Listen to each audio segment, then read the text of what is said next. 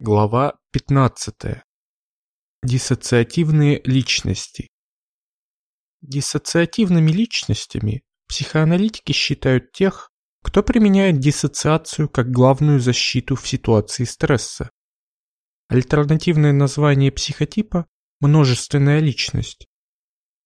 Диссоциативные личности изучены меньше всего, а некоторые клиницисты и вовсе отрицают их существование несмотря на включение этого диагноза в DSM.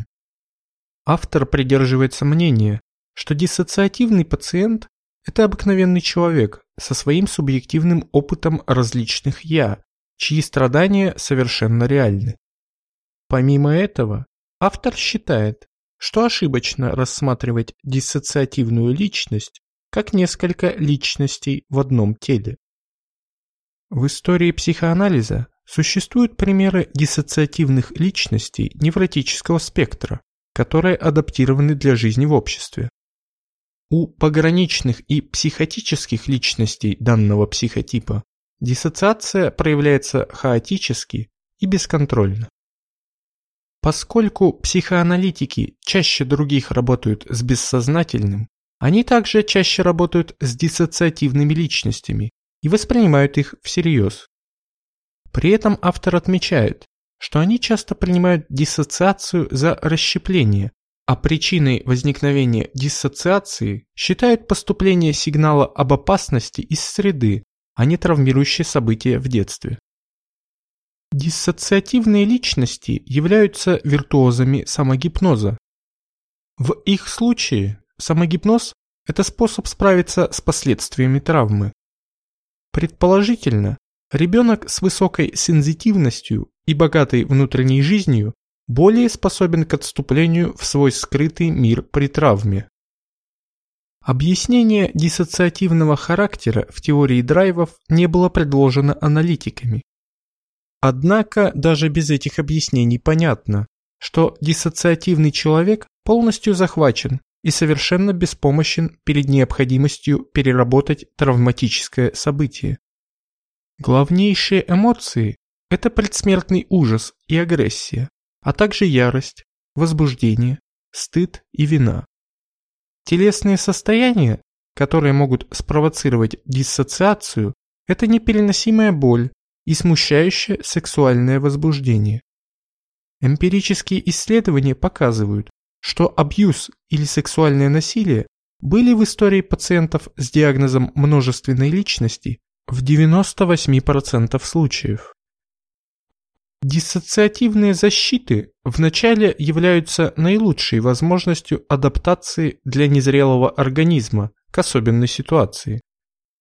Некоторые, более нарушенные индивиды сохраняют диссоциацию навсегда. Менее нарушенные, в случае прекращения абьюза, могут достичь сотрудничества разных личностей или доминирования в их субъективном мире одной из них. Триггерами диссоциации являются Первое. Повторная встреча с событиями, которые оживляют детскую травму. Второе. При прекращении диссоциации у индивида, покинувшего свою семью, она может у него возникнуть вновь при достижении его ребенка возраста в котором индивид впервые подвергся абьюзу. В терапию чаще всего приходят с жалобой на диссоциативные реакции, потеря значительных промежутков времени, рассказы окружающих о событиях, которые пациент не может вспомнить и так далее. Часто очень сложно увидеть диссоциацию, так как пациент приходит только одной частью личности или одним «я». Причина в том, что такие люди еще в детстве учатся прикрывать свое отклонение. Для того, чтобы признать человека диссоциативным, необходимо наблюдать достаточно частую и длительную деперсонализацию. Чаще всего обнаружить диссоциацию можно в смене настроения или во лжи человека, который не помнит, что он говорил вчера. Определяющей чертой отношений в детстве является абьюз, чаще всего сексуальный. Очень часто родители такой личности сами диссоциативны, либо напрямую, в результате их собственной травмы, либо косвенно, в виде алкогольной или наркотической зависимости. Поскольку сами родители имеют амнезию и не помнят, что они делают, они травмируют своих детей и не могут им помочь. Также социологическим фактором для формирования диссоциации могут быть военные действия, дестабилизация семей, аддиктивное поведение, увеличение образов насилия в средствах массовой информации. Ричард Клафт выделял четыре причины возникновения множественной личности. Первое. Индивид одарен особым талантом самогипноза. Вторая. Индивид подвергался глубокой травматизации. Третье. Диссоциативные ответы индивида сформированы особыми влияниями в детстве, а именно вознаграждением такого поведения. Четвертое. На протяжении самого травматического эпизода и после него у индивида не присутствовало ни малейших элементов комфорта. Несмотря на такие детские события, во взрослой жизни такие пациенты нередко вызывают глубокие чувства нежности, привлекают понимающих друзей. Часто в их жизни есть особенный человек, Друг детства, с которым сохраняется близость долгие годы. Это может быть няня, учитель и так далее. Диссоциативные личности, даже больше, чем истерические, ищут объектов, страдающих от голода отношений и способны оценить заботу.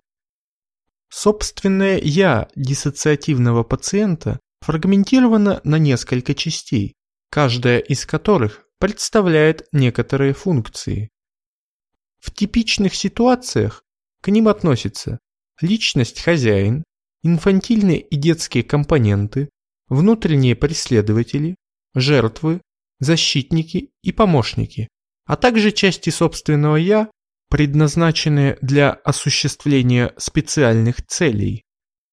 Хозяин может знать всех или ни одну из них. Неопытным или скептично настроенным людям бывает трудно распознать их. Современная литература по проблематике множественной личности содержит обширную информацию о создании доступа к частям личности и работе с ними. Главный факт, который следует помнить терапевту, каждая из множественных личностей и есть пациент. Человек, переживший жестокое обращение, живет в постоянной готовности видеть абьюзера в каждом, к кому он попадает в зависимость. Когда активизируется детская часть, настоящее может ощущаться настолько похожим на прошлое, что порождает галлюцинаторные убеждения. Данный эпизод нельзя считать психозом. Скорее, это посттравматическое восприятие, отделенное от опознавания во время абьюза и поэтому не интегрированы в личную историю пациента. Типичный контрперенос – это смутное, доброжелательное отношение в течение некоторого времени, по прошествии которого следует неожиданный кризис в терапии, вызванный внезапным воспоминанием пациента о травме. Этот кризис сигнализирует о начале восстановительного сотрудничества. Полезно в момент переноса пациента быть более реальным, чем обычно. Диссоциативные пациенты считают, что текущая реальность – это только передышка от настоящей, более зловещей. Чтобы исследовать перенос, необходимо установить, что терапевт отличается от ожидаемого абьюзера и безопасен для пациента. Диссоциативные пациенты индуцируют интенсивную ответную любовь, заботу и желание спасать их. Иногда желание спасти сильно настолько, что хочется взять такого пациента на колени или забрать его к себе домой. Однако столь же эффективно они приводят в оцепенение нарушением нормальных границ между терапевтом и пациентом. Диссоциативного пациента очень трудно контейнировать. Даже опытные терапевты говорят о том, что с ними сложно выдерживать временные рамки. Также контрпереносной реакцией на диссоциативного пациента может быть диссоциация. Эта защита в какой-то степени заразительна, и терапевт рискует впасть в трансовое состояние вместе с пациентом. Диссоциативные пациенты считаются слишком сложными для новичков и потому часто отсутствуют в обучающих программах. Пациентов невротического уровня с таким характером обычно легко лечить, в отличие от пограничных и психотических уровней. Методом лечения может быть выбрана фокусировка на диссоциативных реакциях здесь и сейчас, в течение длительного времени. Автор не считает это задачей повышенного уровня. Полезно хотя бы немного владеть гипнозом. Терапевт, который может помочь пациенту научить брать гипнотический процесс под контроль и использовать его самостоятельно, окажет значительную помощь пациенту. В этом случае также можно использовать трансиндуцирующие техники. Автор отсылает читателей к трудам Ричарда Клафта и его принципам эффективной терапии с данным типом характера. Помимо принципов, он подчеркивал, что терапия с диссоциативными личностями должна быть медленной. Сокращение сроков терапии может привести к противоположному от лечения эффекту. Обычно проходит 7 лет с момента обращения диссоциативной личности к терапевту до постановки правильного диагноза. Проблема в том, что такие пациенты приходят не с проблемой диссоциации, поэтому ее нужно предполагать по следующим данным. Знание об истории травмы, семейная предрасположенность к тяжелому алкоголизму и зависимости от лекарств или наркотиков, амнезия о ранних школьных годах, паттерны самодеструктивного поведения без рационального объяснения, упоминание о себе в третьем лице или во множественном числе, закатывание глаз или трансоподобное поведение, голоса или шумы в голове. Диссоциативные проблемы варьируют от легкой деперсонализации до ярко проявляющейся множественной личности. В настоящее время существует два прекрасных метода для первичного выявления диссоциации. Первый. Шкала диссоциативного опыта. Второй.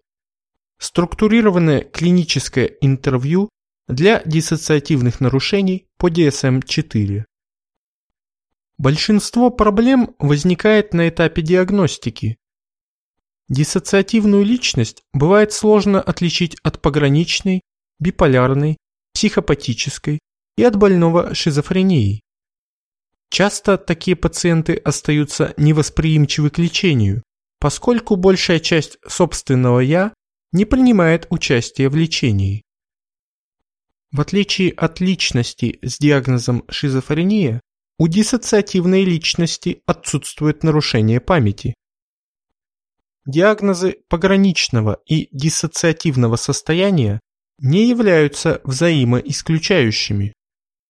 Важно обращать внимание на наличие или отсутствие амнезии. Пациент с пограничной динамикой помнит события прошлой недели или прошлой сессии, в отличие от пациента диссоциативного характера. Различение диссоциативной личности с психопатической – очень сложная задача. Нередко психопатические личности ссылаются на диссоциацию, чтобы убедить суд во множественности собственной личности. Дифференциация этих двух характеров важна, так как диссоциативные личности имеют хороший прогноз в лечении. Данная проблематика рассмотрена в трудах Эдварда Вейсберга, к которым нас и отсылает автор.